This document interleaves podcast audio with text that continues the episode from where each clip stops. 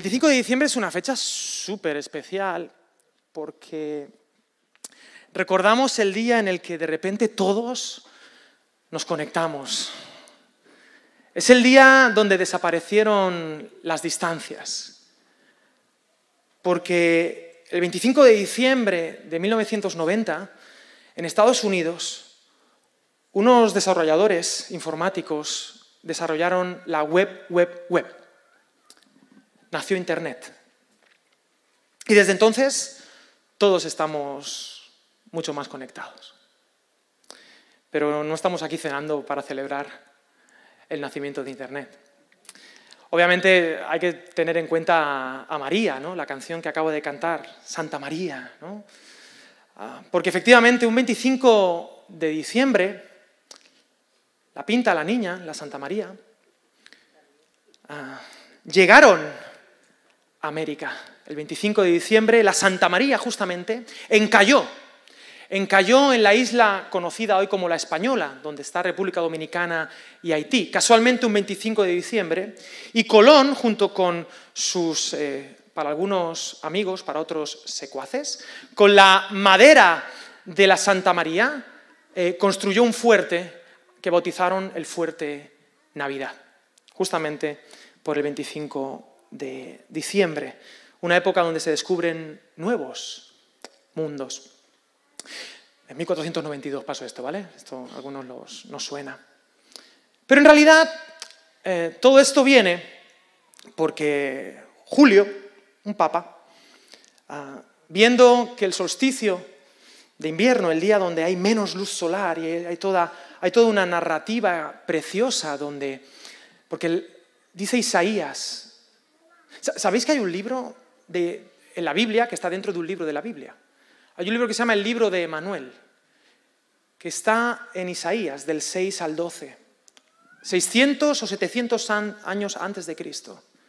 En ese libro dice, Santo, Santo, Santo, los cielos, la tierra está llena de la gloria de Dios. La historia cuenta la historia de Dios. Es en ese mismo libro donde dice que, he aquí una virgen concebirá 700 años antes, y dará a luz un hijo y llamará su nombre Emanuel, Dios con nosotros. Otro texto un poco más adelante, Él nacerá, un niño nos es dado, y el principado sobre sus hombros, la autoridad sobre sus hombros. Será llamado consejero, príncipe de paz, Padre eterno. La tierra está llena de la historia de Jesús, y hasta el sol habla de Él. Está escrita en nuestros corazones, en las leyendas de todas y cada una de las culturas que han bañado esta tierra.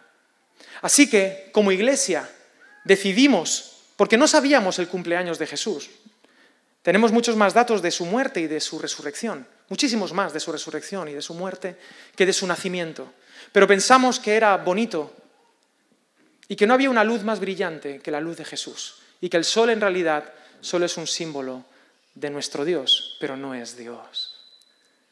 Esto fue un avance. Y desde entonces celebramos la, Navidad el 25 de diciembre. Desde ese pesebre. El pesebre se ha convertido en una palabra muy bonita, ¿no? Pero en realidad un pesebre no deja de ser un comedero de animales. Un comedero de animales lleno de saliva, lleno de muchas cosas de animales, de pelos de animales. ¿Quién sería capaz de inspirarse en un pesebre lleno de pañales usados? Es lo que dice Lucas, ¿no? Encontraréis al niño en un pesebre envuelto en pañales. Pero queridos, en ese pesebre, ese niño era el Salvador. No ha habido un trono más increíble que el pesebre. Y me encantaría, lo primero que quiero deciros a los que estéis aquí, a los creyentes, a los que estamos llevando mesas, a los que formamos parte de una mesa, yo no sé cómo te sientes tú, ah, pero el Dios para el que yo trabajo es un Dios que no le da miedo la suciedad. Es un Dios que mira tu corazón, y como dice un buen amigo mío que falleció este año, tu corazón pesebre. Y si Él pudo nacer en un pesebre sucio, también puede estar en mi corazón. Y me encantaría que esta iglesia, por Dios bendito, sea una iglesia pesebre. Una iglesia, bueno, donde somos como somos, ¿eh? pero donde Jesús puede nacer. Que Jesús nazca. Que estas mesas no sean como el mesón. ¿Qué le pasó al mesonero? ¿No sabéis lo que le pasó al mesonero? Al mesonero le pasó que perdió la oportunidad de su vida. Perdió la oportunidad de que el rey de reyes, el rey del universo, naciera en su mesón, porque estaba tenía demasiadas cosas. Que nuestra vida no se llene de tantas cosas que no quepa Jesús. Prefiero una iglesia pesebre, una iglesia de gente que nos sabemos insuficientes, sucios, pero donde Jesús puede nacer. Queridos, la Navidad lo pone todo patas para arriba. Vivimos en una sociedad, y estáis cansados de esto, ¿no? No, no es feliz Navidad, es feliz vanidad. Y ahora todo el mundo eh, llena su vacío existencial pues con los gambones, ¿no? Y con las tartas y con todo lo que hacemos, con lo que sea que comas en tu casa. Ah, y ahora el consumismo nos ha invadido y hablamos de todo esto. Y hemos querido domesticar la Navidad. Pero queridos, cuando tú lees la Biblia, te das cuenta de que la Navidad es el ejercicio más rebelde contra el sistema que jamás pudo haber ocurrido. C.S. Lewis, el autor de las crónicas de Narnia, lo llama la invasión. Y dice lo siguiente, esto es como una especie de guerra civil, una rebelión, y nosotros vivimos en una parte del universo ocupada por los rebeldes. Tiene un libro que se titula El planeta silencioso. ¿Alguien ha leído ese libro, El planeta silencioso? C.S. Lewis. Es una novela donde todo el universo tiene música espectacular. Todo el universo se comunica menos este planeta. Es el planeta silencioso, ocupado por los rebeldes. Dice, esto es lo que es esta tierra, un territorio ocupado por el enemigo. Esto es lo que es el mundo. El cristianismo, ¿qué es el cristianismo? Es el relato de cómo el rey legal, el rey lícito, ha desembarcado. Y esto no lo dice C.S. Lewis, pero a mí me gusta decir que mi Dios impertinente metió las manos donde no debía. Él es espíritu, ¿no?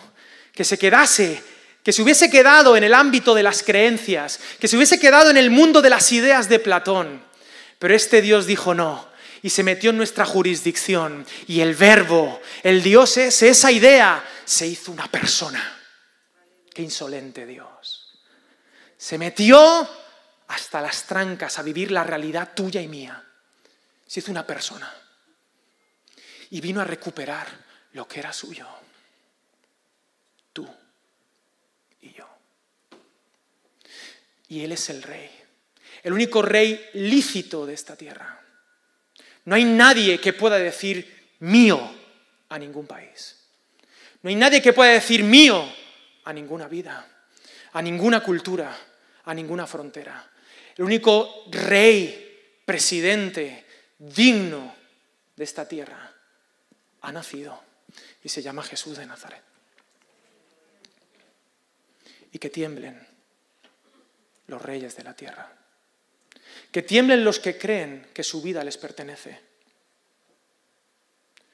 La venida de este rey, perdón, perdón, uy, perdona C.S. Lewis, Dios te tenga en tu gloria, en, su, en la suya. Leo C.S. Lewis. Desembarcó pero disfrazado y nos está llamando a que tomemos parte en una campaña de sabotaje. Cuando nos unimos como iglesia, esto es muy bonito para los snobs, decía, decía C.S. Lewis, la única razón que encuentro para no congregarme en una iglesia o esta gente, esta moda nueva, 1943, de no congregarse en la iglesia, la única excusa que encuentro es el esnovismo intelectual. C.S. Lewis. Cuando se concurre a la iglesia, en realidad estamos sintonizando el mensaje que nos viene de nuestros amigos, de nuestros aliados. Queridos, el nacimiento de Jesús es más agresivo que el desembarco de Normandía. La Navidad es una rebelión contra el sistema. Un sistema que está corrupto. Un sistema que no sabe estar en paz. Un sistema que no sabe amar. Que no sabe traer esperanza a este mundo roto. Pero Jesús nació. Y que tiemblen los reyes. Queridos, es una buena noticia. ¿Te imaginas? Tú te imaginas, y yo sé que vas a tener que usar mucho la imaginación, ¿vale? Pero imagínate que nuestros gobernantes fueran dignos de su puesto. Imagina que fueran justos totalmente.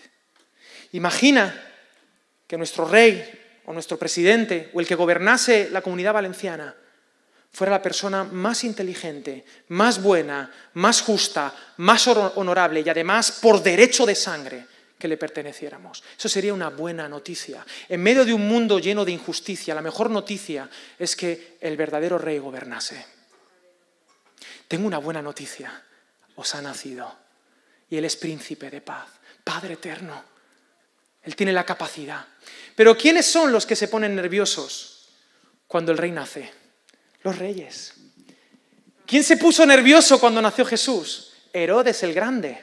El rey el rey de Judea. Allí llegaron los magos, los magoi, ¿eh? los magos, los astrólogos. Llegaron allí, oye, venimos a ver al rey. Y Herodes dijo, aquí estoy. Yo soy el rey. No, no, no, no, no, la estrella, no, no, ha nacido el rey. Herodes se convirtió en el primer Grinch de la historia. Él quiso destruir la Navidad y se puso a matar niños menores de dos años.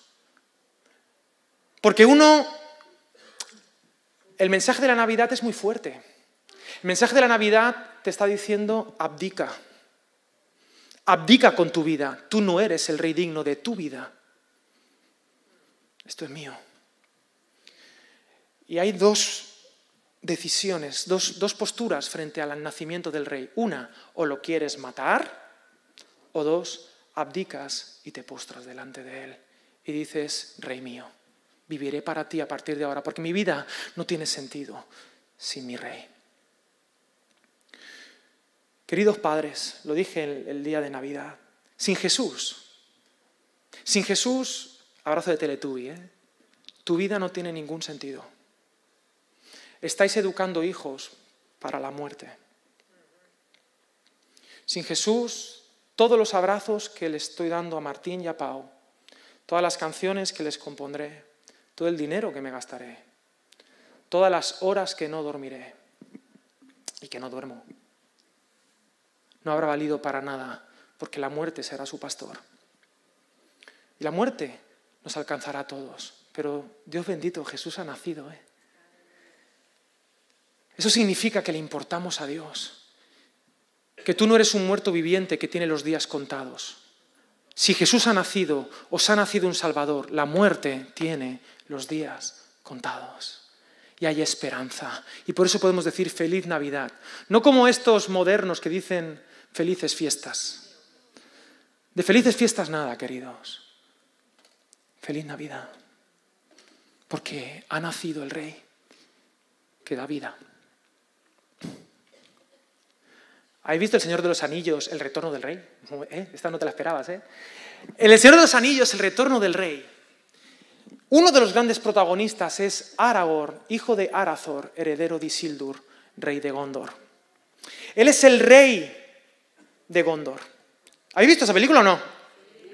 Y cuando aparece Aragorn, hijo de Arathor, todo el mundo celebra que ha venido el rey, porque además es el único que puede empuñar dignamente a Narsil,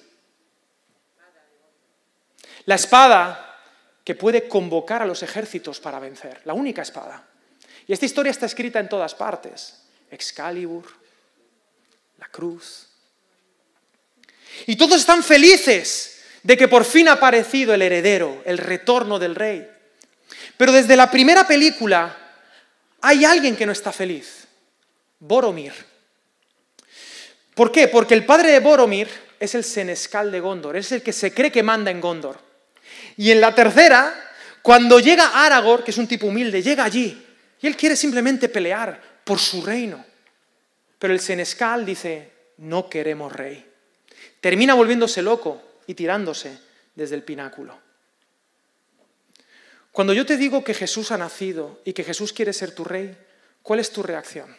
¿Hay alegría de que por fin vas a poder vivir como Dios manda?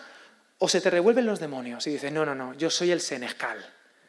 Así mane yo, así mane yo. En esta vida mando yo. Querido, la Navidad no puede dejarte indiferente. La Navidad es una declaración de intenciones. ¿Quién vive en tu vida? Porque la Navidad pone todo patas para arriba. expresa el verdadero carácter de Dios, lo alumbra todo. La luz vino al mundo. ¿Habéis escuchado eso? La luz vino al mundo. Está en Juan 3, porque de tal manera amó Dios al mundo. Muy bien. La palabra amor aparece dos veces en ese capítulo. Dios nos amó tanto que dio a su Hijo. Eso es, amor nivel Dios. No hay un amor más grande que, o sea, atroz casi. Él mismo vino. De tal manera amó Dios al mundo, de una manera radical, que Jesús nació. Se dio. Pero dice, y esta es la condenación, que la luz vino al mundo, pero los hombres, el ser humano, amaron más las tinieblas que la luz. Y en Navidad no hay otra cosa, pero lo llenamos de luces. ¿Y por qué amamos la oscuridad? Dice el texto, porque sus obras eran malas. La pregunta no es si amas o no amas, la pregunta es a quién amas y por qué. ¿Y por qué amas más tu oscuridad que la luz que puede hacer que vivas todos los días en la vida? ¿Por qué? Porque prefieres creer en tu sombra, prefieres creer en, en esa parte de ti que te está destruyendo la vida antes de exponerte a la luz que no quema. La invitación de Jesús nunca es al juicio. Él no vino para juzgar, para condenar. Él vino para salvarte. Nos ha nacido un Salvador que es Cristo el Señor. La luz puede venir hoy a tu vida. No temáis, le dijeron a los pastores. Gloria a Dios en las alturas y en la tierra paz, buena voluntad para con los hombres. Vinieron pues apresuradamente, apresuradamente, perdón, y hallaron a María y a José y al niño acostado en el pesebre. ¿Tendremos la humildad para recibir a Jesús o no? ¿Tendremos la sabiduría de los magos y nos rendiremos? ¿O seremos como Herodes el Grinch y queremos destruir la Navidad? Querido, la Navidad no da lugar a medias tintas. O la amas o la odias. O te rindes a la invasión y dices, aquí está el Señor, único y verdadero, o vas a pelear toda tu vida contra la Navidad. La sociedad hoy está peleando contra la Navidad, porque se irá a reconocer que le han dado la espalda a Dios, porque han amado más las tinieblas que la luz. Pero año tras año, el movimiento de Jesús, la iglesia, sigue anunciando, hey, a nacido, ha vivido, ha muerto y ha resucitado. Nuestra fe no está basada en ideas, no está basada en teorías ni filosofías, sino en el hecho histórico del nacimiento, la vida, la muerte y la resurrección de Jesús, que da esperanza. Y termino con lo de siempre, el regalo de Dios. ¿Qué necesitas tu vida hoy? ¿Qué necesitas tu vida hoy? Si, tuvieran, si pudieran darte el único regalo, pudieras pedir un regalo y los Reyes Magos te lo fueran. Perdón, los Reyes Magos no, Papá Noel. Los Reyes Magos vienen después. Si Papá Noel pudiera traerte un regalo, el que fuera, el que fuera, ¿qué crees que es lo que más necesitas? ¿Qué pedirías? ¿No? Un millón de euros. ¿Por qué no me puedo pasar? Yo puedo pedir lo que quiera. ¿Qué necesitas? Esa relación que tanto estás esperando, que llene tu corazón, esa casa preciosa, ese nido donde por fin puedas tener tu vestidor o qué sé yo, ese trabajo soñado, ese contexto extraordinario, esa salud necesaria. ¿Qué pedirías? Bueno, todos tenemos anhelos. A veces los niños piden cosas porque son niños y tienen perspectiva de niños. Y a veces Papá Noel trae cosas no que los niños han pedido, sino que los niños necesitan. Porque una cosa es lo que el niño cree que necesita y otra cosa es lo que el niño realmente necesita. Y a veces nos hacen regalos que nos incomodan. Y lo dije el domingo pasado y lo digo siempre. Pero hay regalos un poco venenosos. Porque, no voy a poner el mismo ejemplo, voy a poner otro. Si te regalan, y no quiero mirar a nadie, si te regalan un champú crece pelo, y tú dices, gracias, lo recibo, ¿qué están diciendo? ¿Qué están diciendo de ti, Leo?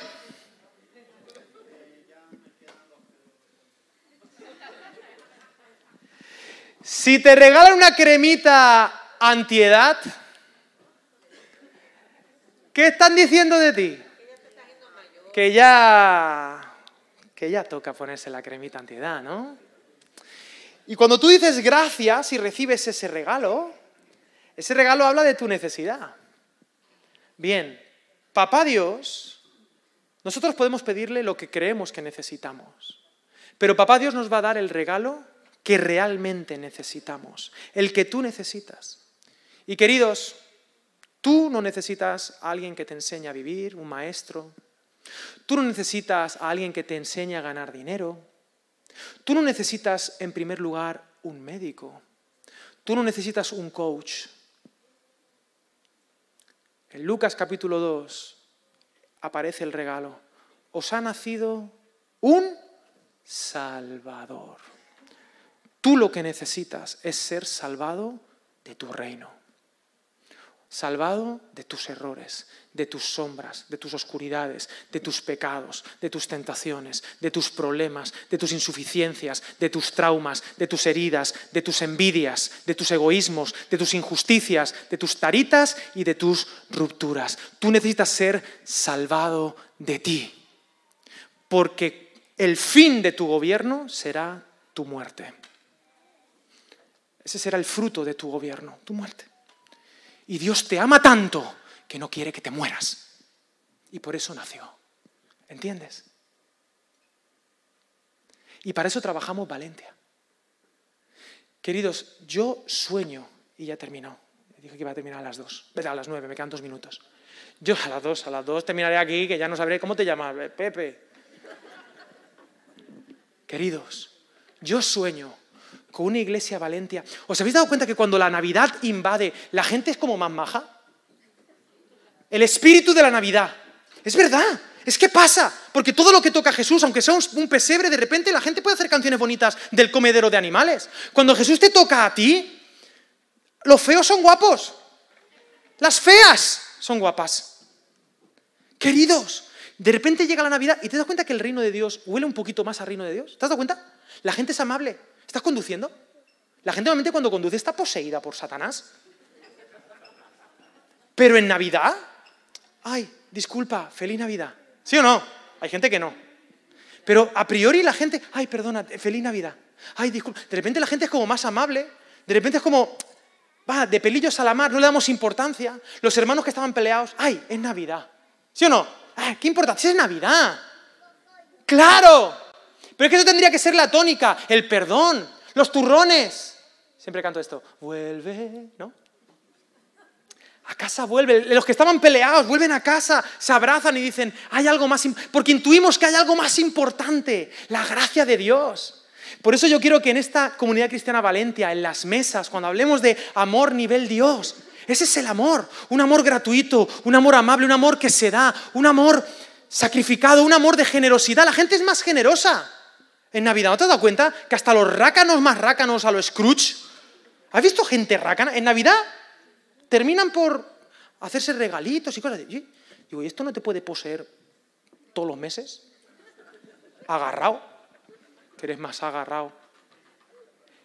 Que esta iglesia viva los 12 meses en Navidad.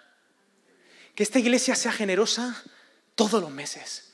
Que esta iglesia nos amemos que vivamos en una generosidad vital, que nos perdonemos, que, que, cuando nos conduzcamos por la vida y nos choquemos con alguien, perdona, perdona, perdona porque Él ha nacido.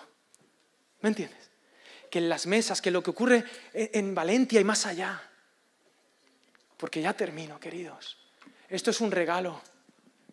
Y yo lo siento por los niños, pero hay una estafa La conocéis algunos ya. Hay una estafa cósmica que nos han dicho en Navidad, que tiene su utilidad, pero que es verdad, pero no es toda la verdad. Nos han dicho, la mayor estafa cósmica, si te portas mal, no hay regalos. Y no la hemos creído. ¿Os acordáis cuando nos decían de pequeños? Cuidado, que si te portas mal, ¿qué? ¿A ti te lo han dicho? Carbón. O un disco de, de mecano. O algo peor.